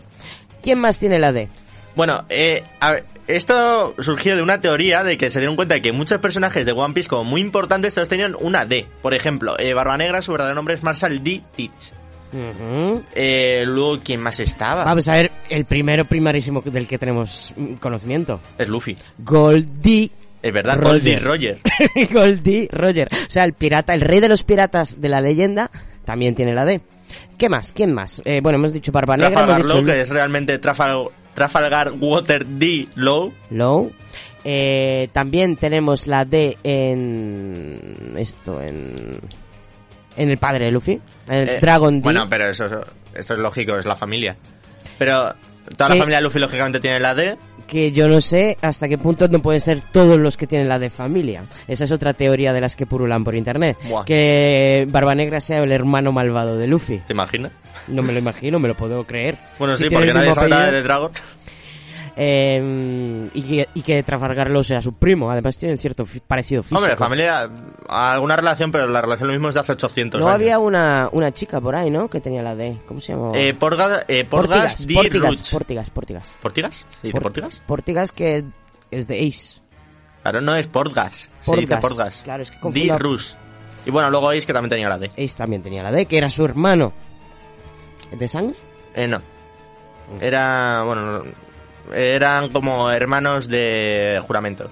Bueno, ¿y de dónde viene lo de la D? Y lo que es más importante, la voluntad de D. Que está, se ver. habla de la voluntad de D. Previamente, en Marineford pasa una cosa en la que de repente se ve una conversación entre Barba Blanca, que era como el rival en su momento de, de Roger, y Roger, en la que, lo voy a decir literalmente porque me, se me quedó grabado a fuego, eh, Barba Blanca le dice, he conocido a mucha gente en el mar con esa D. Eh, ¿Qué significa? Y Roger se pone a reírse y dice, bueno, es una larga historia. Se va fundido a negro y Barba Blanca eh, pronuncia un increíble discurso. Como son spoilers, lo puedo decir. Barba Blanca muere. ¿No decías que no querías spoilear eso? Sí, ¿verdad? Bueno, ya igual. Entonces, sus últimas palabras antes de morir fueron, se dirigió al almirante de la flota, que era el máximo cargo de la marina en ese momento, y le dijo, vosotros y el gobierno mundial tenéis miedo del día en que la verdad salga a la luz. Y nada, y nada más decir eso, dice, la voluntad de D existe, el One Piece existe. Y acto seguido muere. Mm. Y ese es el momento, anteriormente ya mucha gente se ha dado cuenta de que la D la tenían muchos personajes tochos y había muchas teorías, pero en ese momento fue donde se nos confirmó que la D tenía una importancia relevante y que lo enlaza todo, parece ser. Mm. Y que la voluntad de esta gente es, son los que pueden hacer que el mundo cambie. Sí. Y también hay una característica y es que los que tienen la D siempre mueren sonriendo. Bueno, vamos a ver si no la palman sonriendo muchos más Ds. que me caen todos bien, incluso Barba Negra. Tienen un algo. me sigue cayendo bien, no puedo evitarlo, aunque sea un puto antagonista. No puedo Es que se marca alguna frase acá. Me, duele, me dolió mucho cuando se cargó a Barba Blanca, pero... Que, bueno, ya que hemos spoileado lo bueno Barba Blanca, spoileémoslo bien. Barba Negra se lo carga. Hombre, por como lo habíamos dicho antes, se veía venir. se veía venir, ¿no? Ocupa su lugar, creo que Sí, lo sí, dejaba un, algo- un poco claro ahí. Bueno, bueno, bueno. Pues... em, hay otro al que se... Ya, No, ya, no, no, ese sí que no. Joder, si todo el mundo lo sabe. Da igual. Venga, vamos no. a hablar de otro misterio. Em, lo que tiene que ver con las frutas del diablo. Vale, vamos a ver. Las frutas del diablo, Bueno, para empezar, en One Piece existen muchos tipos de poderes, ¿vale? Está como el natural, que es con las espadas, que es el que más Sí, mola. cada nombre de poder tiene un... Vamos, cada poder tiene un nombre. Si quieres los busco, pero me da pereza. Sí, bueno, el de espadas es básicamente coger mucha habilidad con la espada. Esto se pone muy en plan Naruto. Eh, luego está el Haki, que es como un poder natural que tienen todos los seres vivos, pero que solo... No, no, no, ¿estás hablando de frutas del diablo o del haki ahora mismo? No, estoy explicando un poco todos los poderes. En plan, hay personas que son muy poderosas porque son grandes espadachines, como Mihawk Zoro. Hay otras personas que son muy poderosas porque tienen un alto haki, han- son como unos maestros de las artes marciales, ¿vale? Y luego está la gente que es muy poderosa porque Hmm. Que se ha por comido... cierto, vamos a spoilear eso. Eh, el ¿Por qué el monstruo marino sale corriendo de Shanks? Bueno, ya lo habíamos dicho antes, por el haki del rey. El haki del rey es una especie de poder, Que solo tienen una persona entre 10.000 o algo así. sí, y es el poder de doblegar la voluntad de los demás con una mirada. Sí. Intimidar a los demás. O sea, hace que todo el mundo se cague de miedo. Ya puede ser un, ro- un rey del mar o el que sea. Solo los que tienen la voluntad más fuerte pueden resistirse a alguien con el haki del rey. Mm. Que lógicamente los personajes más importantes de One Piece los tienen, lo tienen todos. Lo tienen todos, claro. Entonces, porque estaríamos pensando, ¿y por qué no lo usa con los Yonko? Bueno, los Yonko todos tienen haki del rey, así que... contra otro que tiene el haki del rey, digamos que se invalidan los dos hakis. el uno Buah, cuando hay un choque de dos hakis del rey eso es espectacular. Mm. Pero es otra historia. Mira, tenemos realmente solamente tres tipos de fruta, ya hablando de fruta. Las paramicia, Ah, las bueno, sí, zoan sí. y las logia. Sí, bueno, y luego la tercera vía de conseguir poder y el más fácil, que es por todo lo que hay tráfico, es con las frutas del diablo, que te dan como un poder cada una. Y luego los tipos de haki son el Kenbushoki, Kenbushoki no haki. Eh, sí, el haki de armadura, haki de observación y haki del rey. El Busoshoki, que sería el haki del color de armadura, es el que decías tú. ¿Mm? El primero es el de la color de la observación, que sería el Kanbun Shoki. Y por último, el ha, eh. Haoshoku. Haoshoki, Que es el haki del conquistador o haki del rey. Hmm. Entonces, eh, normalmente los personajes más poderosos tienen como mixes. En plan, o son grandes espadachines y saben haki, o saben haki y tienen una fruta. Suele ir por, ese, eh, por esa vía. Entonces, las frutas son en sí muy misteriosas porque nadie sabe de dónde salen ni cómo se crean. Eh, se crean unas frutas artificiales raras que tiene Kaido, pero nada más. Sí, Eh, que las creaban, las creaba Don Flamingo en su fábrica. Bueno, las producía ahí. Tenía una línea de producción que iba desde Van Hazard, pasaba por De Rosa y acababa en Guano. Mm. Pero es otra historia. Pero las frutas naturales, las naturales naturales, son muy extrañas. Aparte que son incorruptibles. Digamos que cuando su propietario, su usuario muere, la fruta vuelve a ser fruta. Sí, se, eh, básicamente, según se dice, cada fruta contiene un demonio. Entonces, cuando el usuario muere, el demonio busca la fruta más cercana. Entonces la convierte en una nueva fruta del diablo. Mm. Pero aparte de esto, no sabemos ni por qué eh, rechaza eh, por qué el mar rechaza a los usuarios con esa fruta, no lo sabemos. Mm. No sabemos cómo es posible que Kaido, eh, bueno, perdón, César fue el que creó las frutas artificiales, no sabemos cómo lo logró. Y no sabemos prácticamente nada de ellas, cómo surgieron. Bueno, sabemos que saben muy mal. Sí, eso es verdad. Están asquerosas. Tienen una pinta preciosa, son muy bonitos, pero están asquerosas. Y por, por cierto, saben, otra cosa que sabemos de las frutas es que son un, un, un ah, hablar, homenaje a Kishimoto todas. ¿Quién? Al autor de Naruto. A ver, Oda y Kishimoto son muy amigos. No ¿vale? me hagas spoiler. No que te voy a hacer spoiler. Pero no te voy a decir spoiler, son Vale, homenajes vale. que se hacen. Oh, interesante. Pues fíjate en que todas las frutas del diablo tienen el remolino. Ah, el de Naruto. Ah, pues nunca lo había pensado. Bueno, el caso, no sabemos esas frutas. Sí. Ah, y otra teoría retorcida de las que he leído por internet es que los cocineros saben cocinar las frutas del diablo porque tienen el remolino en las cejas. Me encanta. Que podría tener sentido, ¿eh? Yo la compro. Hasta el día del manga ya te digo yo que no. Yo te digo que Sanji. Sanji es capaz de hacer que una fruta del diablo sepa bien. ya veremos.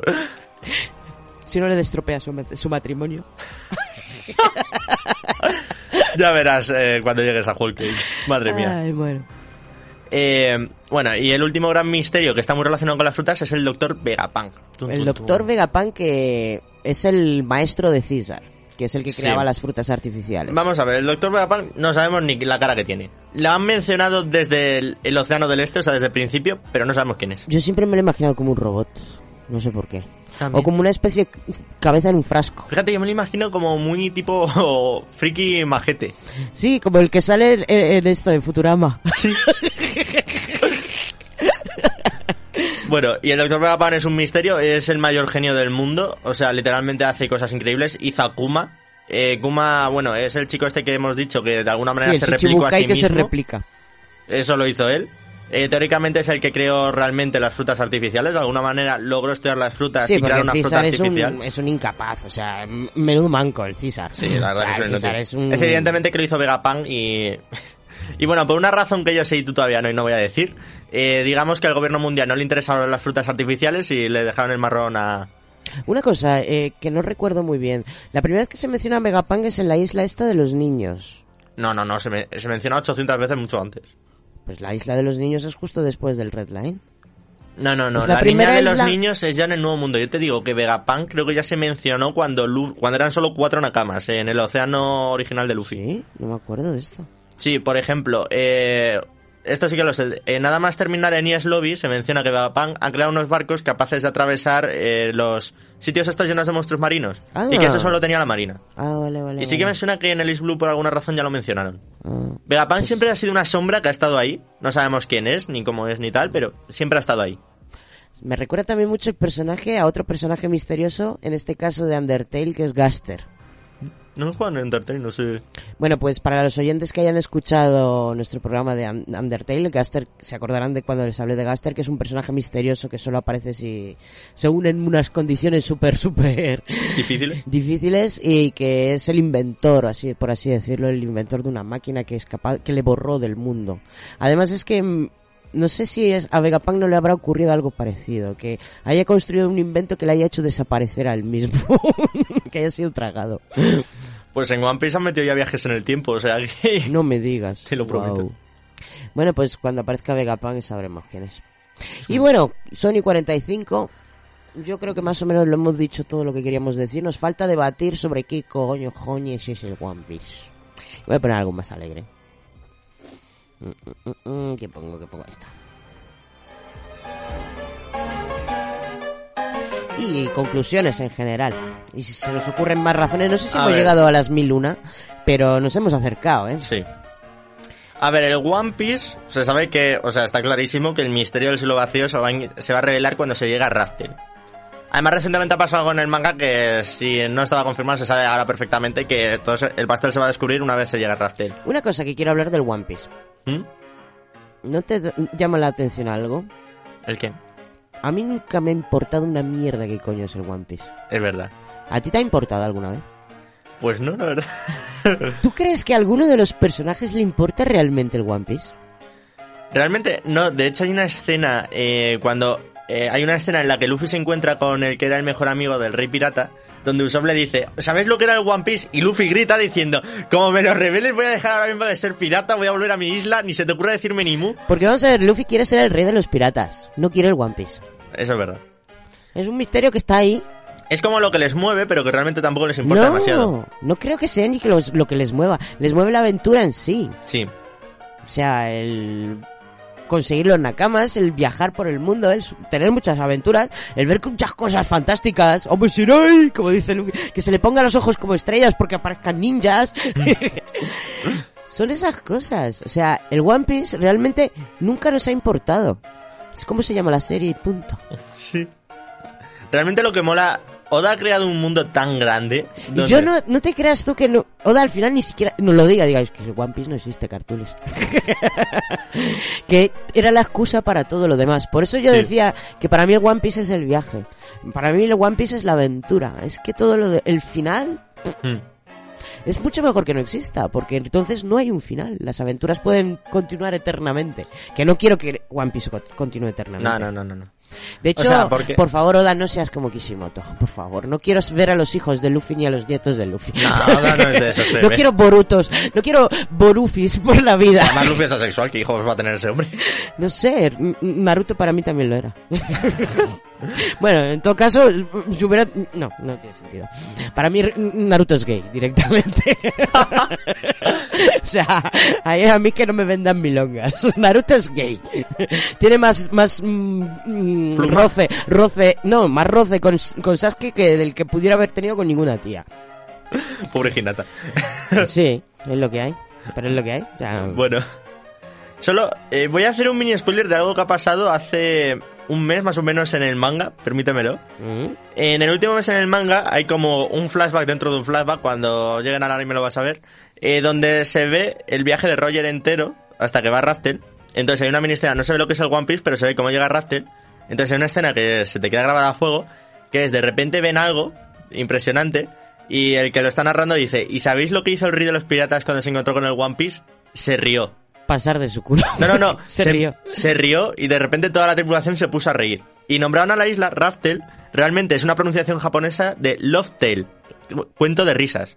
La isla no tenía nombre, se había perdido el nombre en la historia. Y ellos lo nombraron Cuento de risas. Mm. A esa isla. O sea, que es algo tan absurdo que nos va a entrar la risa floja cuando lo veamos. pues sí, tiene sentido. Pero es que es eso, es que nadie nunca nos ha importado, yo creo. O sea, yo, a mí es una de las cosas... Hay muchísimos misterios en One Piece. Es que One Piece realmente lo que te engancha es su mundo. Su mundo es tan grande, lleno de tantos personajes, lo tanta es- historia, tantas Lo que es interrelaciones. el One Piece en sí es que me importa un bledo. El One Piece, la única importancia que va a tener es que ya por fin se va a saber qué coño pasó en el siglo vacío cuando lo encuentre. Es que es el- ese es el misterio del siglo vacío, no el puto One Piece. Sí, realmente. No sé si el One Piece será algo más aparte de qué, qué pasó en el siglo vacío, Mm. pero realmente es eso. Lo que terminará la serie será cuando se descubra qué coño pasó en ese siglo. Y sobre el tema del final, o sea, otro, otro de los motivos de, para ver One Piece es que es que el final siempre lo ha tenido claro el autor. A ver, eh, hay dos tipos de sagas, sobre todo en las largas y estas que son económicamente muy factibles. Mm. eh, hay dos tipos de formas de narrar. La primera forma de narrar sería la del día a día, o sea, mm, voy pensando las cosas y me- me- se me van ocurriendo las historias a medida que vayan saliendo. Eh, Por ejemplo, el propio Naruto yo creo que en gran parte también fue, fue, fue Sí, hecho de esa ser. manera. Que es, digamos que siempre es el pique entre Naruto y One Piece, One Piece y Naruto. al final te queda un poco más cutre, yo creo, si lo vas haciendo día por día. pero- No, vamos que... Y luego tenemos la otra forma de contar la historia, que es sabiendo desde el final, por lo menos teniendo una mínima base sobre lo que quieres tener como final, ir poniendo pequeñas pistas, pequeñas miguitas o pequeñas mm, rutas que vayan a, llevando al espectador o al lector a, a ese final. Eh, el único autor así de manga que se me ocurre que hace lo mismo que Oda y que es igual de impresionante sería nuestro vago amigo de Hunter x Hunter, eh, ¿cómo era? Togashi. Togashi. El Bagashi. que también creo que tiene una idea muy muy clara de cómo quiere que su historia continúe o acabe. Pero no la va a acabar. Pero bueno, quizá nunca la acabe. Y bueno, no sé, no quiero hablar de Berserk porque me duele en el alma. No sé, no me gusta el, senti- el camino que toma Berserk. Pero creo que también, también el autor, o sea, Miura también tiene mucha... un- siempre ha tenido una idea muy clara de cómo quiere terminarlo. Y, y que la mitad de, la- de sus fans le van a odiar por ello y la otra mitad le van a adorar. En fin, no sé.